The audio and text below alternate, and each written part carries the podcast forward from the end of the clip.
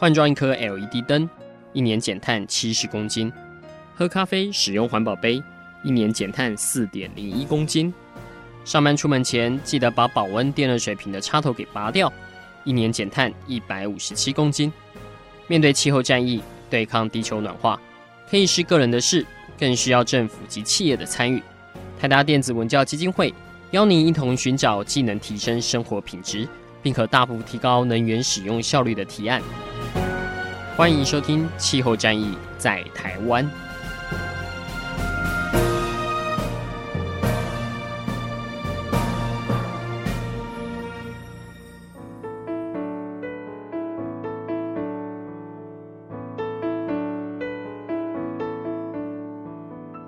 各位听众朋友们，大家好，欢迎来收听今天这一集的《气候战役在台湾》。好，那我们这一季我们要来谈台湾的整个气候立法的一个进度，这样子。那过去专家的分析大概觉得，今年这一次温管法要变身成气候法，那未来要到底要叫气候应应法还是行动法，目前还不清楚哈。但是里面有一个很核心的精神，就是碳定价。那今天这一集的来宾是啊，已经跟我个人熟识很久了哈，是台北大学自然资源与环境管理研究所的教授李坚明老师哈。那李老师，我刚刚在开录前跟他闲聊一下，老师，我是多年前到他研究室去聊这个国际碳交易、碳权哦，这个。欧盟的 ETS 哦，那时候觉得跟那李老师聊就哇，这天方夜谭呢。那温室气体怎么未来有办法交易呢？这个是到底是算一些管制的商品，还是是金融商品可以来操作？想不到，哎呀，过了十多年，我们二零二一年的今天，台湾的气候法里面终于要开始来征收这个碳费了。那未来我们的碳权的交易也是蛮有可能的哈。那今天很高兴邀请到李老师来到我们节目中。好，主持人好啊，各位听众大家好。那老师，我们知道台湾来研究这个碳权、碳交易，你应该算是第一人了哈。这个我个人可以很确定这么说了哈。但是呃，我们的听众们应该还是有很多对于目前的这个碳定价这个系统并不是很熟悉哈。所以刚开始会请老师帮我们来先来做解析一下，到底什么叫做碳定价？那它的概念是什么？那目前全球各地发展的状况是怎么样？是呃，谢谢主持人啊。我想这个。碳定价哈，从这个名称上大概可以知道，它就是给碳、二氧化碳或者温室气体，嗯，给一个定价，给一个价格。嗯，那为什么要给它一个价格？那因为这个价格从经济学的角度来看，那么就是有稀少性就就会有价格。那因为在整个碳排放被管制之下，那它就会形成一个稀少性，所以。当它变成是一个稀少性的时候，那么这个价格就必须要反映出它的一个应该要有的一个价值。嗯，从另外一个角度来看，这个价格也是一个讯号，它也是给所有的利害关系者一个明确的讯号。那利害关系者有哪一些啊？比如说有碳排放者，嗯，有减排的科技者，啊，还有各种消费者。所以，呃，透过这样的一个碳定价的一个讯号，那么让排放者就变成有一个成本的形成，嗯，然后对减排者就有一个效益或价值的形成，所以这样就可以促进减排者想要多减排，然后排放者也要减排，因为少缴这个费用，所以在这种情况下就有可能会让很多的低碳的科技就有可能被发展的出来。所以整个碳定价基本上是在这样的一个呃原理原则下来形成啊。那么这个碳定价基本上呃是源自于联合国气候变化纲要公约，他们在一九九七年签了京都议定书之后，那么他们希望透过一个全球的合作来形成一个啊全球的减排啊，所以他们在这当中呢就推出了。几项呃这种国际合作的啊这种减排的机制。啊，一般我们称为弹性机制，比如说清洁发展机制，嗯，然后还有联合减量的机制，另外就是国际排放交易的机制，嗯，那这三个机制呢，都是透过这个所谓的碳定价，就是因为你有减排，所以有一个价格，那这个价格是透过。买卖双方交易所产生，嗯啊，那么减排者就可以获取效益，那么增排者他可以去买，那买了以后就可以抵减他所需要承担的这个减排的责任。嗯，那在这种可以交易的情况下，那么就形成了一个我们称为叫做成本有效性。嗯，也就是说，在国际合作下可以用一个最低的一个成本，那么来达到。好，所以这个部分呢，就在联合国的一个触动下，所以就开始全球。展开了我们一般称为就是减碳的科技啊，减碳的投资，那也形成了所谓的碳资产啊，因为在有碳定价的这个情况下啊，就会有碳资产。那当然，这个碳定价它大概有两种形式，那一种就是收取碳费或者碳税的一种方式，嗯，那另外一种就是刚刚提到就是所谓的总量与交易制度，嗯，好。那目前全世界大概有将近六十个国家，分别在推动这两个部分，其中大概分别各自有大概三十个国家，这三个国家有时候也有重复啊，就是部分用碳费、碳税的方式，部分用碳交易的一个方式啊。那这个部分到底要用什么样的碳定价的方式，可能跟自己的国家的特性啊。还有跟自己国家的这个政策决定是有关的，嗯，好，那没有对跟错啊，也没有特别说谁比较好，谁比较不好，嗯，那但是会随着不同的国情，那的确在它的执行上，那么会有一些差异性，好，所以这个是目前国际上大概有这样的一个运行的一个情况啊，是。感谢老师的说明哦，所以其实大家也很清楚这整个脉络哦。从这个九七年京都议定书那时候刚要签署的时候，就有这个概念了哈。只是有点像大家如果想象一下好了，我今天排碳是有价的，我就会去考量，诶，那我要付多少钱？那我有没有办法省钱？谁可以帮我省钱？那这个省下来的扣打可不可以去买卖产生价值？其实有点类似，大家可以考虑一下。我们回想一下，我们每年是不是都有那个台电要开会，要说要不要涨我们的电价？那就很多人跳出来赞成或反对，就是因为这个价格对人来说是很有利害关系的。尤其你是大用户的话，尤其像产业界啊，什么用电大户、排碳大户，当这个量大到你不能不小心它的时候，你就会关注到，诶，那我会被收多少钱？或反过来，谁可以帮我减？或者是我反过来说，我可不可以用这个来赚钱？甚至于说有国际合作的可能性啊？吼，大致上的概念是这个。那我帮老师补充一下，其实我们每年去 COP 联合国的气候会议。那个时候，大概世界银行都会发全球的碳定价的报告，所以刚刚老师说的，目前全世界大概有六十一个国家或地区已经有在做这样的事情，那涵盖的范围大概是全世界百分之二十二趴的二氧化碳都已经被纳入苛征了哈。不过很可惜，这个还没有算到我们台湾了哈。那呃，老师来讲一下，那台湾呢？台湾其实我记得在二零一五年那时候温管法里面就有纳入这个碳交易的这个未来的可能性，有一个在里面了哈。这几年来，到底台湾的政府有没有准备要来苛征？我记得以前环保署已经有做一个温室气体的自愿登录的平台，让大家进来登录，进来写说：“哎，你们这家企业排了多少碳？”呃，甚至于说，现在官方版的环保署这个气候法里面已经有替我们未来要苛征的这个碳费，已经有立了一个单位价。可不可以请老师谈谈这方面？是啊，谢谢主持人这个问题哈。那么我们国家的确呃。努力了很久，终于在二零一五年啊，那么通过了《温室气体减量及管理法》，我们简称叫做温管法。嗯，那么在温管法里面的一个很重要的减排的工具，那就是当时就叫做总量管制与交易制度。嗯，那据此啊，这个环保署其实在二零一五年以以前，大概就是呃有准备的啊，这个国家的这个。总量与交易制度，嗯，所以在大概二零一三一二左右就开始慢慢建制了一些我们国家碳交易制度的一个能力建设，所以包括了啊、呃、我们的抵换专案，嗯，啊，也就是在国内做任何减碳，只要经过环保署的程序就可以取得碳权，嗯，啊，这个抵换专案，那也通过了这个效能的标准的奖励，啊。然后也通过了制定的这个温室气体排放的盘查，嗯，好的一个办法。所以其实这些都是啊整个制度的一个呃能力建设的准备。啊，所以这个是在二零一五年以来，那么整个国家的方向是这个，好、嗯。那到了这个最近一年啊，在二零二零年左右，那环保署啊，那么有点改变，好、嗯，那打算用课征碳费的方式来先行，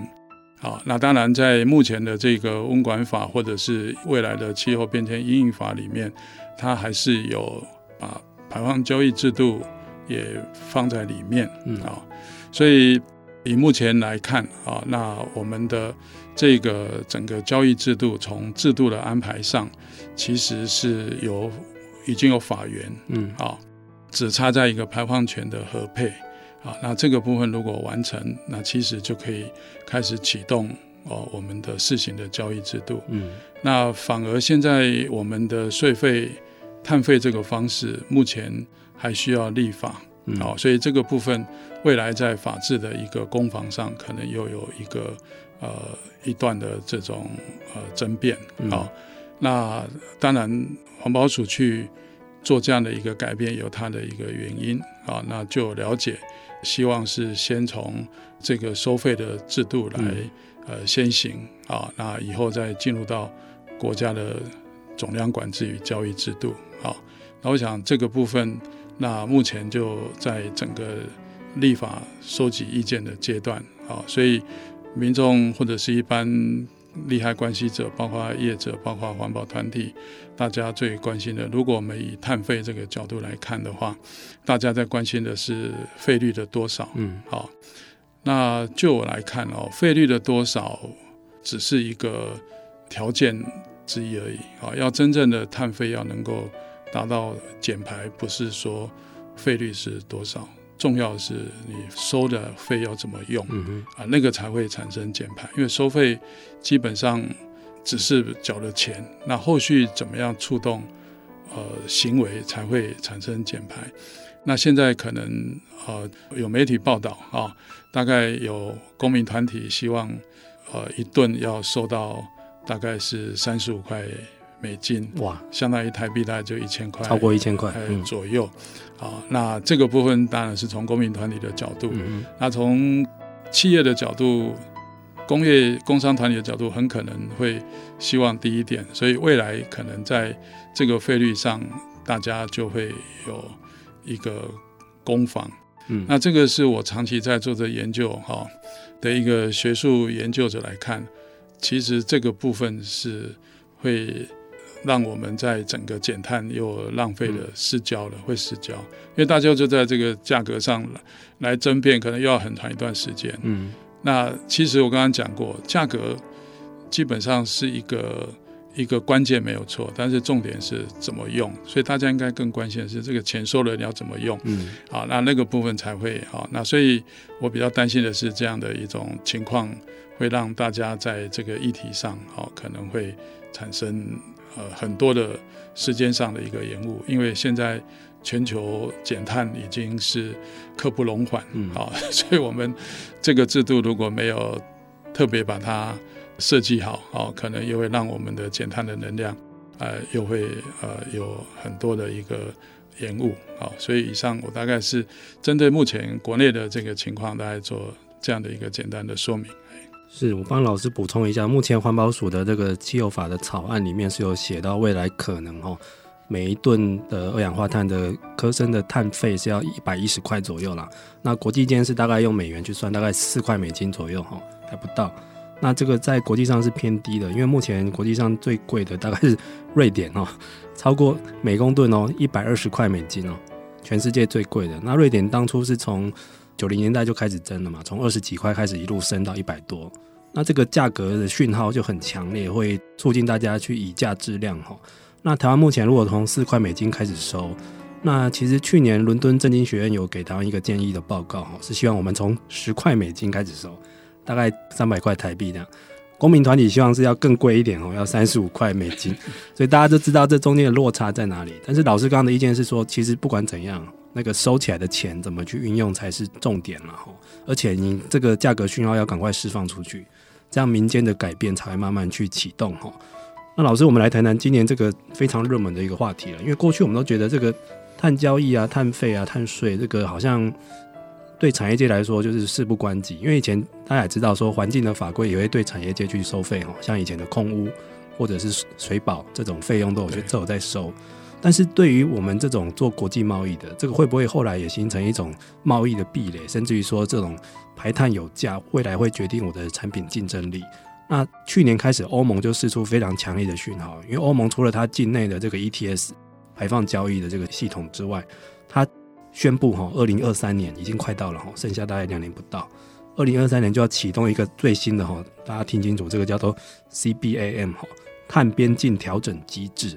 哇，请老师来帮大家上一下课，这个到底是厉害在哪里？那对于台湾的出口产业未来冲击是非常大？是的确哈，因为这个议题台湾要特别的。敏感要特别的留意，因为我们是一个出口导向的国家，嗯，我们一年大概出口三千三百亿美金，嗯，好，那我们也是国际的重要的供应链，好，所以将来呃，我们国家的整个产品的成本可能会因为现在新的国际发展，那么所谓的。碳边境调整机制啊，那会增加了一些成本的负担，所以这个会对产业啊会产生一个呃新的冲击，而且是已经呃迫在眉睫啊。那为什么国际上会有这样的一个机制啊？因为我长期参与联合国的这种会议啊，其实。谈这个边境这个碳关税也好，或者边境的碳调整也好，大概差不多在十年前以前就有，但是那个时候呢，并没有被多国的政府纳为他国家的政策。嗯，为什么？因为那个很可能会违反 WTO 自由贸易，哈，因为你用贸易的壁垒，所以那个时候很多的学术研究就只在于这个研究上的一个讨论。那曾几何时啊，在人类对抗气候变迁的一九九二年签下的气候变化纲要公约的这三十年来，大家呢其实都有在做减排，但是成效都不是很好。嗯，所以整个极端气候越来越重，越来越明显。所以到了二零一八年，呃，联合国的这个跨政府间的呃这个气候变化专门委员会，他们就呃提出一个警告啊，就是说人类。不能够再这样的一个增排下去，而且必须要快速的达峰，而且要能够在二零五零年能够达到净零碳。嗯。所以就在二零一八年这样的一个呼吁之后，那么欧盟首先呢接受了这样的一个建议，所以他们在二零一九年呢就提出了绿色的政纲，嗯，然后就把二零五零年要达到净零碳排放啊纳为他们的国家的。重要的一个政策目标，嗯，好，那因此他们发现这需要很多钱，好，这第一个需要很多钱。虽然从欧盟来编预算，那么是可以，但是他们又另外发现一件事，其实欧盟他要去做这样的一个净零碳，那对他的国家从欧盟这个境内，从二零零五年开始启动的。这个我们称为 EU ETS，就欧盟的碳交易制度。嗯，啊，执行以来，让这个欧盟境内的这些产业就承担了很高的一个成本。嗯，所以他们发现说，我对欧盟境内做的很严格的管制，所以我们生产的产品碳排放都很低。那我们出口的都是比较低碳，可是进口的就高碳。所以他们发现说。那我自己做的这样的一个努力，并没有办法去影响到全世界跟我一样低碳，所以他们就觉得，第一个，他们可能需要钱来推动他们绿色新政，这是一个非常高难度。第二个，他们觉得对他们欧盟境内的产业要有一个贸易的竞争的公平性，嗯，啊，因为他们很担心，因为欧盟太严格，所以很多产业就会失去的订单。会产业会外移，嗯，所以这个是称为碳泄漏，这个对整个全球减碳是没有帮助。所以他们希望欧盟的这个排放交易制度呢是执行起来是有意义的，因为他们一年他们已经有定的目标，而且他们到到二零三零年他们要再减大概有十亿吨，十亿吨大概就台湾的三倍的总排放量哈，嗯，他们要从这个二十三亿吨要减到。大概十三亿吨，好，从零五年开始减，所以他们希望这个减量也能够去扩及到它的贸易的对手国，嗯，所以他们就在这个背景下，他们就呃兴起了要开征这个边境的，我们一般叫做所谓的边境的碳调整的机制啊，那他的做法基本上是这样啊，他会对欧盟境内的总量管制交易制度里面的产品啊。因为他们已经在做，所以他们也有定的产品的效能标准。嗯，所以未来他们在执行上，我的判断啊，因为欧盟在过去几个月下来啊，那么已经就从去年开始，二零二零年开始做了很多的分析的报告。那这个报告我解读起来，大概最可能的做法就是，他们针对跟欧盟对应的这些总量管制下这个交易制度下的产业或产品，那他们会去。比照同样的这个碳标准啊，排碳的标准称为效能标准。所以，当你如果超过了以后，比那个标准超过以后，比如说我定的是一一单位产品可以排放一百单位的 CO2 当量，那如果你是一百二，那你这二十多出来的，你可能就要到欧盟的碳市场里面去买他们的配额、他们的碳权，那这样才才可以 follow 他们的所谓的。碳成本的公平性，因为他们国内就是用他们碳市场的这个交易的价格来买卖，那个是他们成本，所以国外的也需要这样子。所以他因为是跟他国内的欧盟境内的排放交易制度连接，所以未来的管控、未来的成本都要跟他们对照，要齐一。好，所以这个是欧盟现在最有可能的做法。好，那他们在今年的三月十号已经欧洲议会通过了啊，那么这样的一个方向，所以现在就把它法制化，所以呃预计六月会出了一个版本出来啊，那所以这个部分是欧盟的一个最新的一个发展的情况啊。哇，对啊，老师的话让我想起我以前去去欧洲访问的时候有。听到他们的业者哦，那是一家重机电的那个业者，也是在德国。他就说他们有在抱怨，就是欧盟的标准很严，他们也很赞成。但是问题是，第一个是大家就国外的买主就不买他们家的，因为它比较贵一点，因为它要反映成本。第二个是说，那 local 的这些客户反而去向亚洲国家去买一些比较便宜的，但是碳排放比较高的产品。那甚至于说，也有后来也造成一些产业界的移动的效应。好了。欧盟管太严，他们就逃，逃到一些也不只是亚洲国家，他们那时候是流行跑去东欧，因为东欧还有几个国家没有加入欧盟，然后就是好像有点是不公平的竞争。我自己做得好，但是我又不能影响全世界。但是目前这个 CBAM 看来是势在必行的哈，而且光台湾出口欧盟的这个产值就非常高，台湾势必会受到一些牵连，那有有一些阴影哈。我帮大家算了一下，我们现在录的时间已经。二零二一年快过一半了哈，那二零二三年如果一月马上启动的话，其实大家剩下一年半不到的时间要去做因应哈，所以现在应该很多台湾在出口的业者是摸来讨来修了哈。那老师我们也注意到，也不止欧盟，这次好像他们有默契的，包括美国也有相关的动作。美国去年底换的那个总统嘛，拜登，那他在这种对于气候的应应上是比前任川普是积极许多了哈。那连美国现在还喊出了一个叫做碳关税 CBT 的概念。对，老师，这个跟欧盟的这个 CBAM 是不是有些什么样的不一样？还是说其实它的脉络差不多呢？呃，基本的精神是一样，都是为了维持它境内的产业的公平的竞争力，嗯，好，就要负担同样的碳成本，好，但是做法上我觉得会有不一样，因为刚刚特别提到欧盟，它是源于它要让它的这个 EU ETS 的这个制度要。有有有意义啊、嗯，所以它是整个边境的这个碳调整机制是 EU ETS 的延伸，它把它定位成那个样子，嗯、所以等于说它是一个配套，对 EU ETS 一个配套。那就美国来讲的话，啊，那么他们其实也大概是差不多从二零一零年以后，也就开始在做这个 study。那我记得他们的二零一三年左右啊，他们的国会的预算局就在做这个评估，就是说对于未来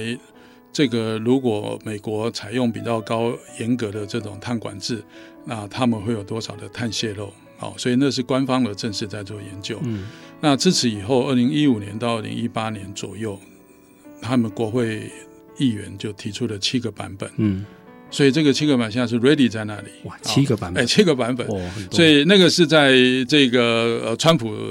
呃川普还在位，对，还有奥巴马川普时代，嗯，所以现在这个拜登。上来，因为在他的竞选的意见里面就提到，嗯，未来呢要针对呃比较高碳的进口啊，他会想要去采用所谓的碳关税，所以在我们的说法上是美国会用碳关税，嗯，欧盟的话是碳边境调整机制，嗯，所以欧盟我们就不会讲碳关税，嗯，因为它不是在边境给你课税，它是。让你去买它的碳权，这是我的判断。是，是判断是会这样做。好，那因为欧盟版本还没出来，那美国的版本现在看到它的国会的版本，大概就是真的碳关税。好，它会针对他们认为你的能源成本在你的产品里面，哈，你的能源成本比较高的，你的碳排放的密集比较高的，嗯、他们会定一个标准，好，多少比例，好，比如能源成本多少比例，或者碳密集水准多少，他就会。切一刀，嗯，那比这个高的，他要定一个关税，也就目前这七个版本都有一个税率在那里，就就是等于说，那每一单位我要缴十块美金啊，二十块，那这个目前都是不同的情况啊，所以以美国的制度来讲，它会走这个碳关税的这个啊，那所以呃，这次这个 John Kerry 啊，他是气候特使。他到全世界呃奔波，嗯，那特别到欧盟去，也是去了解欧盟的现在的这个碳边，因为他会跟他不一样，那不一样，两个都是非常大的国家，那这不一样，将来怎么样在贸易上，大家要怎么样的一致，才会比较公平，好，嗯，所以这个部分呢，可能又有一段时间会去讨论。那从这个来看的话，欧盟他们是。大概是在今年六月会有个版本，然后二零二二年大概就会是定稿啊，所以这一年他们会去跟他的贸易伙伴会协商，然后二零二三年规划就要实施。那我看起来这进度应该是如常，嗯，会会去进行，所以二零二二年应该是一个关键，也就是说，在欧盟还没有正式启动前，他会去跟各国来协商。那协商意思是说，那它里面有提到很多的这些要件啊，也就是说，你如果证明你的产品是比较呃效能标准比较低的，那你你需要有一些证明啊。那这个部分产业界就要去准备，否则你不能够只说我我我就是这么低，你要提出证明。好，那所以这个部分呢，就会有一些豁免。啊，或者是说你的对应的国家，你境内有做这个碳定价，而且水准跟他们呃有一定的匹配，所以他可能也会去豁免啊。所以目前我来看是，除了美国、欧盟以外，日本也在研拟了。那因此在这个风潮下，那么应该是全世界都会去做，包括我们国家也要去做，因为我们在国际这样的一个。边境的这个碳关税或调碳调整机制下，我们也不应该去进口高碳的，因为我们是进口再加工出口，所以我们的产品的出口高碳与否，会跟进口有没有高碳与否有关系。啊，当然也跟国内的这个各种能源消费、电力消费，这个也是非常有关系。啊，所以这个部分都是一个未来可能会产生的啊一个这个需要留意的地方。好是的，其实刚老师这么一解释哈，这个感觉是一个蛮笃定的讯号了。因为不止欧盟，现在连美国还包括日本，以后大家可能很多全世界的主要的贸易国家市场都会制定这样的一个标准。所以以后你的产品如果是比较来源是比较高污染的，或者是排放量就是比别人高的，未来可能都会你不管说是制裁啦，还是说他要你很多附加的一些成本跟手续。这个都是必须要去重视的啦，哈。那感觉起来是已经势在必行了，哈。那尤其是目前这个全球化的世界，大家以前都很难想象一艘船可以卡住全世界的物流，所以现在也是牵一发动全身。以后全世界应该都是会往这个方向去走，只是脚步的快或慢，哈。所以大家真的要赶快准备好。那老师您因为在研究这方面的呃研究的领域，也常常在国际上去开会，包括到 COP 哈联合国气候会议。老师你觉得？像在各国之前在谈论这个 carbon pricing 碳定价，还有包括未来在国际贸易上要形成一个共识好了。包括您刚刚也有提到，之前大家很多疑虑是在说会不会违反自由贸易的精神。这几年来的讨论是各国已经开始产生了一定的共识了嘛？还是其实，在国际上开会的时候，还是大家还是吵吵来吵去，意见不一样？对，因为这次哈，因为欧盟想要做，所以欧盟呢特别他们就去写了一本报告，嗯、就是他们的这种边境碳调整机制到底有没有跟 WTO 自由贸易这个精神相违背？嗯哼，所以他们去找到就是 WTO 有二十条，那它叫做一般性的例外，嗯，也就是说，当你这个国家基于人类的健康、基于环境的保护，那么是可以有。你的自己的一些差别性的一个做法，嗯，所以他们大概就是抓住了这个 WTO 的这个二十条的这样的一个一般性的例外，嗯，所以他们觉得他们现在这样做应该会跟自由贸易 WTO 会有相容，嗯，嗯，但是 WTO 会不会呃认为也是这样？好，因为如果每个国家都做了以后，那这个部分就整个世界就真的变成一个绿色的。这个贸易的堡垒会出来，好，那这样会不会影响到全球的贸易？那 WTO 它要怎么解释？我觉得我们最近。未来要观察 WTO 对这个议题，因为欧盟认定没有违背，但是 WTO 它会不会是认定有没有哪些疑虑？所以这个部分我觉得，呃，那是一个下个阶段要去观察的 WTO 的看法，WTO 的讨论。所以在他那边，但因为这个国家大概都是差不多，就是这些国家组成的，所以在欧盟的。讨论的一些观点，应该 WTO 里面应该很多也是欧盟的啊，或者是美国各方面，所以我想呃，WTO 应该不至于会去，但是那个还是有一定的程序会需要去通过。所以刚刚主持人问的就是说。那么，以我们最近看到的各种报告分析，过去是比较暧昧，啊，就觉得说好像会违反，又好像不会。嗯、那这次欧盟就肯定告诉你说这是没有违反的，所以我想他只要一确定这样，应该全世界可能也都会呃确定说不会。那 WTO 可能最后也会必须被迫买单。好，感觉是一个集体共识跟舆论慢慢在形成。对，之前几年可能在拔草测风向。试试看哈，那现在他出了一个税帖，很笃定的说，我觉得没有违反哦。现在就看 WTO 如果没有，他也不表示反对，对，那就应该确定要这可以这么做了。做了，嗯。那我们最后来谈谈台湾的状况哦。老师刚才也提到，台湾是一个出口贸易导向的国家哈，每年大概三千三百多亿美金，大概十兆台币以上哈。这个出口值，老师觉得未来如果欧美日这些先进国家的出口的大市场都已经笃定这么做了。对我们产业界的冲击会在哪里呢？应该怎么应对？是，我想产业界第一个真的要呃呃认真的认知到，就是说碳的成本已经是 reality，已经是一个真实的，不是说它还是一个概念性的。嗯，好，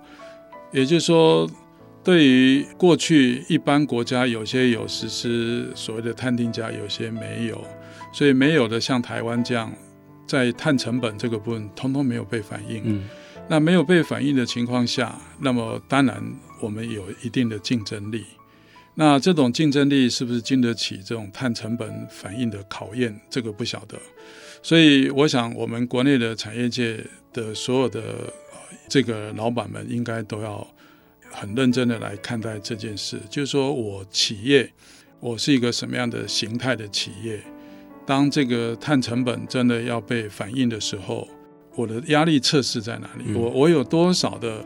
空间可以去承担？嗯，这个代表意思说，我有多少空间的获利可以被削减，或者我有多少的力量可以去转嫁？嗯，啊，那这个部分都是必须要好好的去思考。你如果可以很容易转嫁的，你是一个特殊的技术，或许比较不会受到影响。反正。加多少就变成你的售价出去了，啊！但是如果你并不是那么样的，啊，所以我之前在很多的这个文章上就写到，台湾其实在这议题上是一个高度的气候贸易的脆弱国家，嗯，好，那这个我们要怎么样建立我们的这种 resilience 所谓的呃韧性或者恢复力？这个是政府跟企业。要好好的去重视这一块，也简单讲就是，这个部分最后都形成所谓的 carbon risk 碳风险。嗯，所以这个碳风险要怎么样赶快去？因为企业的经营就是在克服风险。过去没有这个碳，所以没有这方面的风险，只有如常的一些企业的经营风险。但现在碳进来了，那企业有没有能力去管理这个碳啊？那这个部分呢，应该是我们企业现在最优先要去面对的一个课题。是的，其实我觉得，其实台湾的企业界应该也是有在做准备了。因为我之前看到一份报告写，目前全世界大概有一千三百多个公司已经在内部实施碳定价了。包括啊，台达也是有在做哈，而且台达的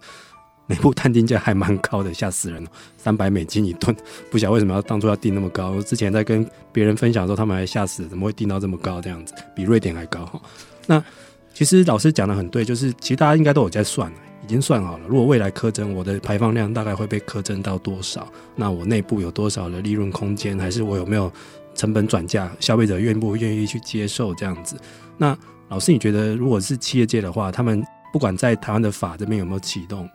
来做内部的探定价，这个会不会是很好的一个压力测试的手段？是这个，这个是呃非常重要的哈、哦。我特别也要要推荐，就是企业要加紧的来推动内部探定价。嗯，为什么？因为台湾现在还可能会有几年的时间，才有可能真正的来实施整个国家层级的探定价。可是你的东西将来进口或者出口，可能都会含了那些碳的成本，所以你必须要自己来。开始来评估哈，但是很可惜的是这样哈，就我的研究上是这样看到一些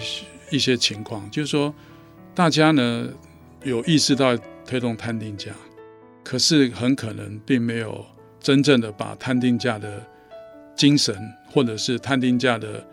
作为或者它的效益真正的被落实，也就是我只是可能定一个。价格包括刚刚主持人提到台达电可能三百，但是我看很多企业，台湾企业都定五十了啊，就定五十块美金了啊。那我一直在看说，到底他们定五十块美金，到底有没有是怎么去操作啊？那理论上最简单的操作就是，我反正所有的投资计划，我一定要考虑到。我的碳成本就用这五十块去去算，所以很多的投资计划可能这个排序，因为有了这个五十块或者三百块，它第一个可能应该要这样去操作，否则你定的是定的，但是你怎么去操作，变成你你的内部对你的产生的一些影响，那你的碳风险啊。那第二个操作就是把它内化到企业的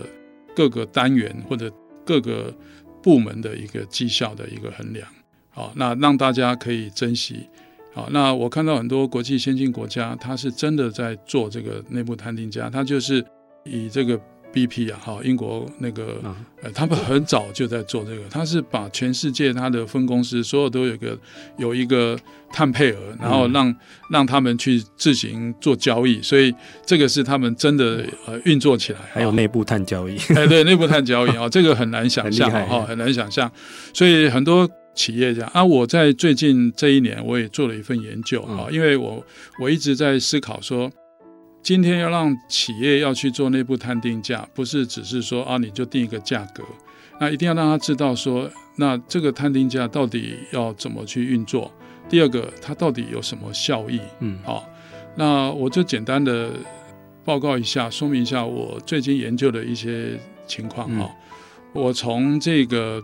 二零一九年的 CDP 的资料库啊，里面的台湾的大概二十几家的这个申报 CDP，就所谓的碳揭露计划的那些资料，我去做分析啊。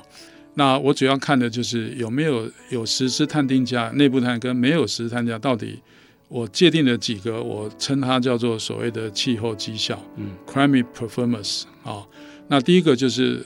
它的减排量有没有比较多一点？第二个，它的成本节省有没有有没有比较显著？嗯、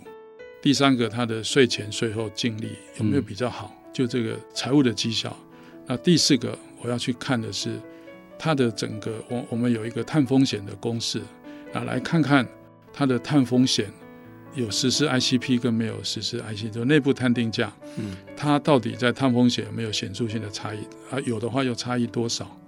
所以这份研究其实我觉得会很有价值，因为过去大家都没有去把 ICP 给它做量化，所以也不知道我做的到底好。那我们现在通过这个国内这几家，包括台达电都在里面了哈。嗯、那我们做的结果是这样哦，透过这个统计的分析，发现有实施 ICP 跟没有实施内部摊定价的，有实施的有显著性的减排量比较大，好，这是第一个。第二个发现也是有显著性的，在它的成本的节省上。我为什么要做成本节省哦？是这样，因为你你去做减排，你要投资嘛。那投资以后，当然就会产生成本的节省，因为你的用电、用油啊各方面会少嘛。所以基本上，这个成本的节省有没有显著，是背后反映出你的投资项目是比较真正的大项目还是小项目？嗯、小项目这个成本节省可能就看不出来。嗯、那比较大的，所以这个背后其实都有很多的意涵。那更重要的是，我觉得对业者来讲是一个很重要的讯息，就是净利，无论我们做税前跟税后，都发现有显著的差异。就是说，在它的整个。实施 ICP 跟没实施 ICP 的这个企业，它的净利是有显著性的差异，好，也就是有实施的这个内部碳价值比较高，好，那另外更重要就是气候的碳风险。那我们发现这个有实施跟没实施一样有显著性的碳风险，有显著性的差异。那这个碳风险，我们其中有一个有一项的成本，因为碳风险是几项成本的组合，嗯、一个就是它的减排成本，一个是它的整个。未来要承担的政府的碳成本，包括就是买碳权或者是碳费，所以我们用三个，在国内我们就用三个值啊，因为我不知道未来会实施多少钱，嗯、所以我用三个值，一个是一百块，一个是五百块台币，一个是一千块台币，所以大概就涵盖未来可能台湾要实施的这种 range，所以我们把它算它的平均，然后就发现有实施内部碳定价的企业。它的碳风险是显著的低，那我们再去看到底低多少？我们发现大概低了两倍。也就是说，你没有实施的话，你的整个用白话讲，就企业没有实施碳定价，它的警觉性就很低了。嗯、所以换言之，它很多的作为就会比较没有依循，所以它的碳风险相对之下就会高两倍。那这个是以台湾的现有的二十几家大厂啊。那么，特别是半导体业啊，那么电子资讯业，那有这样的一个情况，所以我们希望让国内的业者啊，能够及早去推动这个内部碳，特别台湾推最重要，因为很多国家它已经有外部的碳定价，就是它的 ETS 或碳税、碳费了，嗯、那他们已经都在反映成本了，那台湾现在还没有，所以这个部分，第一个业者会不会适应？啊，那所以你要从你的内部碳定价开始做起，而且要真的要给它落实。好，所以我过去在去年我我也去写了一个碳实施碳定价的概览啊，那跟资诚会计事务所合作啊，我们把它写出来。那我们希望透过这个让业者能够多。那好像资诚他也对很多企业应该有，包括台达电有在做辅导啊，所以基本上我觉得这个部分将来就要反映到真正让。企业有感的这个效益，把它定位叫气候效益哈。那这个对企业来讲，将来在推动这个，它就变得有意义。那它有意的去推的话，就可以很容易在这个我们的空窗期，我们国内还没有探定价这个空窗期。那已经先感受或者先反应，那这样的话，将来国内实施，那就可以很好的去适应。好，我觉得这个，呃，刚刚主持人问到这个内部探定价，我最有感。我觉得这个东西就是应该要好好的去做。好，对，因为我也是之前第一次去参加那个联合国气候会议，我记得是二零一五年在巴黎那一次，我就去听了一场 forum，就是在讲内部碳定价 ICP 这种东西。我记得那时候台上讲的好像是微软哦，那时候我就觉得哇，天哪，这一套怎么台湾都没听过？就是不用等政府来规划，企业内部是已经先收了，等于他们已经练过兵了，也是大概算得出来要付的成本，或者是可以获得的效益有多少。那你企业自己准备好，就不怕哪一天政府突然立马开征，或者是开征的费用是高或低，大家都已经练好兵，随时可以去上场去厮杀了哈。那这边来补充一下，目前按照环保署的征收碳费的规划哈是。如果你年排放大概是两万五千吨二氧化碳以上的公司，这个在台湾大概两百九十家，都是在苛征的范围内的。所以这两百九十家公司有空都要来看一下老师这个报告。虽然说你不一定有，或许被老师实际去细算过的，但是那个 guideline 那个准则或者是一些大企业的经验都是可以去参考的了哈。那最后来问一下老师了，因为老师看了这个 issue 已经很多年了，超过十年了哈。这一次终于呃环保署要来进行这个修法哈，从温管法转身为那个气候法这样子。嗯，老师对于未来这个气候法里面一个全新的台湾有可能是第一个碳定价或者是碳费征收的这样的一些政策的这个机制，老师你有什么个人的建言？很想要对环保署说的。是，呃，因为基本上这个是一个。我们国家在减量政策工具的选择，嗯，啊，那当然这种选择，无论从政府的角度，因为政府角度是希望它能够有效，啊，要能够真正减排。那对业者来讲的话，是希望他能够有更多的成本有效，让他更有弹性去做事情，啊，他遵循，但他更有弹性。所以，就我长期对这两个制度的比较啊，还有跟国际的这些著名的专家学者啊的一些报告，我大概可以归纳出大概几个重点啊。第一个就是，无论是用哪一个制度，价格很重要，嗯，啊，而且要足够的高，好，那这个足够的高啊，那么其实就是一个不容易去界定的事情，所以我基本上会。特别说，你今天无论一百、五百、一千或者更高，那么当政府来定这个水准的时候，一定要有一个科学的论述。嗯，那你的科学是属于说是参考国际的，还是说是因为我们国内的排碳啊，一吨大概是多少的一个损害？嗯，因为这个损害，因为这个碳成本从某一个角度看，它就是把外部的成本内部化，嗯，好，那就造成全球暖化这个议题把它内部化，所以基本上应该要去多做这一方面的一个论述，嗯，好，就台湾排放一吨对全球暖化的损害或者是贡献会有多少，所以这个部分可以做一个，所以简单讲，就是说要给政府一个建议，就是说你今天因为现在在这个修法里面是不会把费率定出去，嗯，好，但是未来终究是要要去定一个施行的办法的时候，就会有定这个费率，好，所以这个碳价水准是大家关注。但是我刚刚讲到，这不是一个真正，因为要怎么用这才是好。但是我觉得第一点还是定这个碳价，你还是要有一个很科学的一个依据。啊，无论你要定哪一个水准，总是你背后的原因是什么，这一定要讲清楚。啊，那当然，最后政策可能是妥协下的，好，那那个是另外一个回事。但是至少对业者来讲，他要听到的就是你，你为什么定这个价格嘛？好，那这个价格，那么对大家要有一个很好的一个一个交代。好，那这是第一个，好，就是价格。那第二个就是，当你在做这个工具的选择的时候，啊，那要考虑到的就是。对于我们的呃整个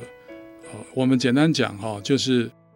环境有效，这是一个最关键的，因为我们现在是针对温室效应、温室气体嘛。第二个是成本有效，好，第三个是经济效率，第四个是针对科技的促进，嗯，好，或者是所谓的市场的发展。好那如果以这样的角度来看的话，其实碳交易跟总量管制是相对碳税或者碳费会比较有它的潜力。嗯哼，为什么？因为实施碳费，除了刚刚讲价格，这是一个大家砍剩，大家会迷失在这上面。其实大家比较在意的应该是说，到底。它有没有环境有效？嗯，当然这个跟价格有高低是有关。好，那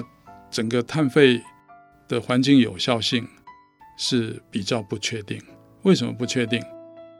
因为那个是一个减碳，是一个在碳费这个制度下，它是一个对政府来讲，你会不会达到减它是一个被动的。好，我跟你扣一个费率，你要不要减是你的事情。如果他要减，那很好；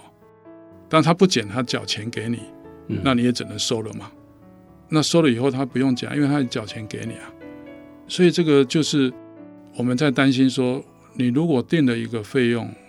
大家都觉得缴钱给你这样就好了。嗯，那那你你当然就要再用出来，那用出来又是一个另外一个 issue 了。那如果你没用出来，其实光收费是不会有什么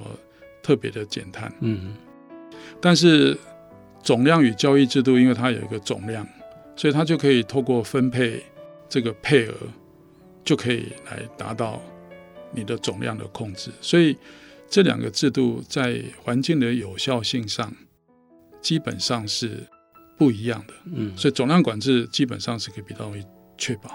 好。那第二个就是刚刚讲成本有效。那成本有效，基本上是说，今天我刻了一个费率之后，你可以用最低的成本来达到我的减量。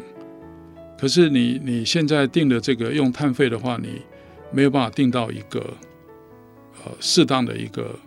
一个费率水准。那这个在学理上是。定到大家的边际减排成本，嗯，你没没有办法，因为大家减排成本都不一样，所以你很难去因不同的企业啊来定啊，所以它就很难达到成本有效。但是总量与交易制度的话，它可以透过交易，所以这个部分呢就可以很明显的达到成本有效。也就是说，我今天如果减排成本太高，我就是用。购买的一个方式，那如果购买比较贵，我就用自己减，所以就可以让它有弹性，而且又可以达到一个总量的成本。所以这个部分呢，这样的比较下来，那么其实我觉得我们的气候变迁因应法应该是做一个搭配，好，不是说我收费再来总量。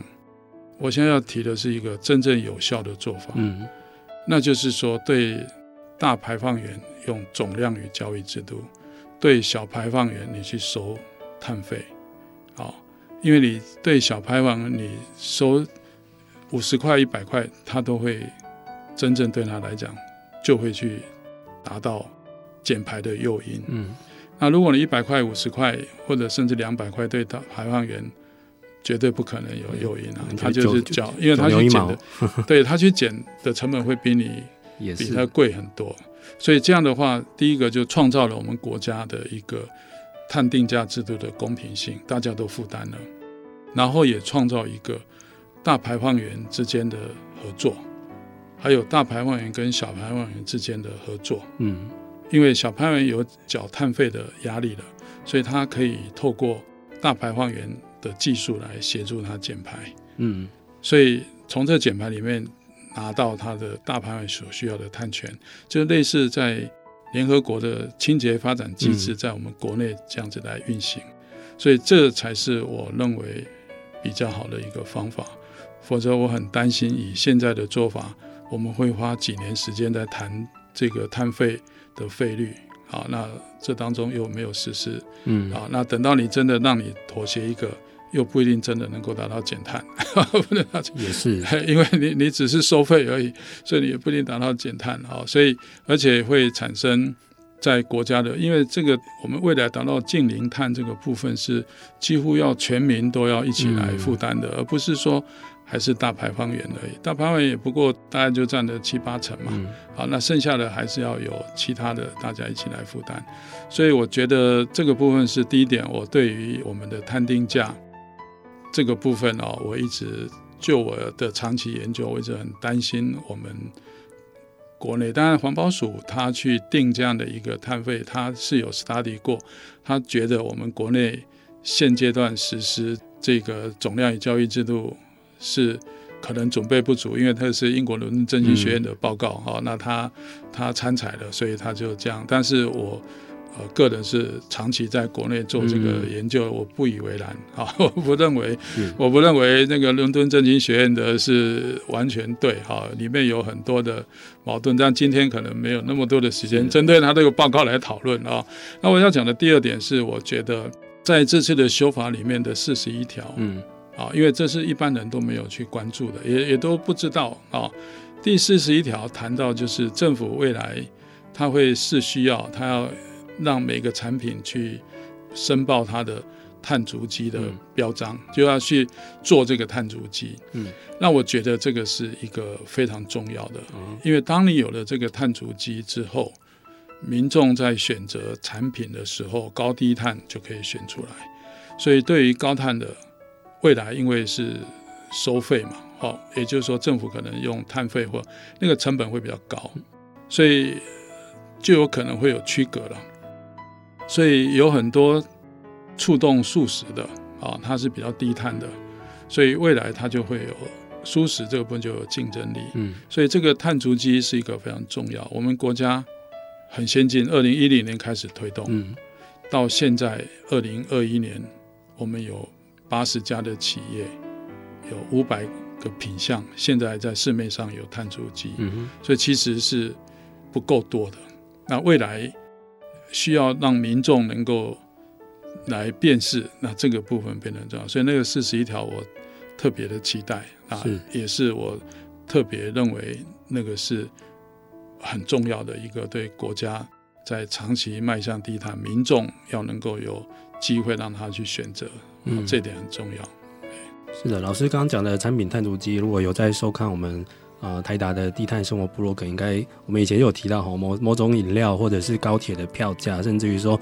那个。大家收到的电信的账单，其实他们都已经上面有算好了。对，只是说未来这个会不会按照这个来追加一些那个费用跟价码，反映了一些真实的环境成本，然后改变消费者的行为哦，这个大家可以去思考。不过老师刚刚讲的那个就是两种制度的并行，一种是碳费或碳税，一种是 cap and trade 哈，就是有上限跟可以交易的碳交易的制度这样子。其实这真的是我觉得要去参考大家那种 行为经济学。因为真的大户跟小户，还有每个个人跟企业的行为是不太一样的。那什么样的一些政策的工具对什么样的个人行为是有一些影响性的？这个真的政府要好好去思考。因为我刚刚就想到了以前，以前政府不是有在鼓励要企业都要聘用那个足额的那个身心障碍的员工嘛，百分之一嘛，好像员工超过一个人数，好像超过六六十几人以上就必须要遵守这个规则。但是那个就是一个无效的制度，因为很多企业他征不到足额，他就缴罚金，然后那个罚金就是通常是用最低工资、最低月薪，一个月才两三万，所以很多企业他宁可去缴，他也没有造成一个政府用法令去促使大家都去雇佣这一群人的一个目的性哈。嗯、那虽然说后来很多民间有提出一些。替代方案，希望政府来选用，像日本有一个叫做例外子公司这样的一个制度，就是譬如说啊，我这个竹科我都是要高学历的精英啊，我没有办法雇佣身心障碍员工，那我日本可以有一种，就是我用一些集团的子公司，甚至于是委外公司的名义，他们有办法像电话中心 call center 就可以这样去做雇佣大量的，那他的 quota 就可以算到我这边来，嗯，就是有很多变形的方法，那到底哪一种方法？针对大小不同的企业会有效，其实真的是已经有潜力可循了哈。如果未来真的我们只全面去征收碳费，会不会又造成那种大户就干脆消极，我就乖乖去缴钱，因为他的确他有钱去缴。如果你这个费用定的还还算低的话，他真的他真的会不会每年就缴很多钱，然后让政府去收，但是他也没有办法去促进他去减排的这样子。这个目前政府要先想好，不然真的以后有可能真的如李老师所预言，到时候变成这样的境界，就不是我们所乐意所预见的啦。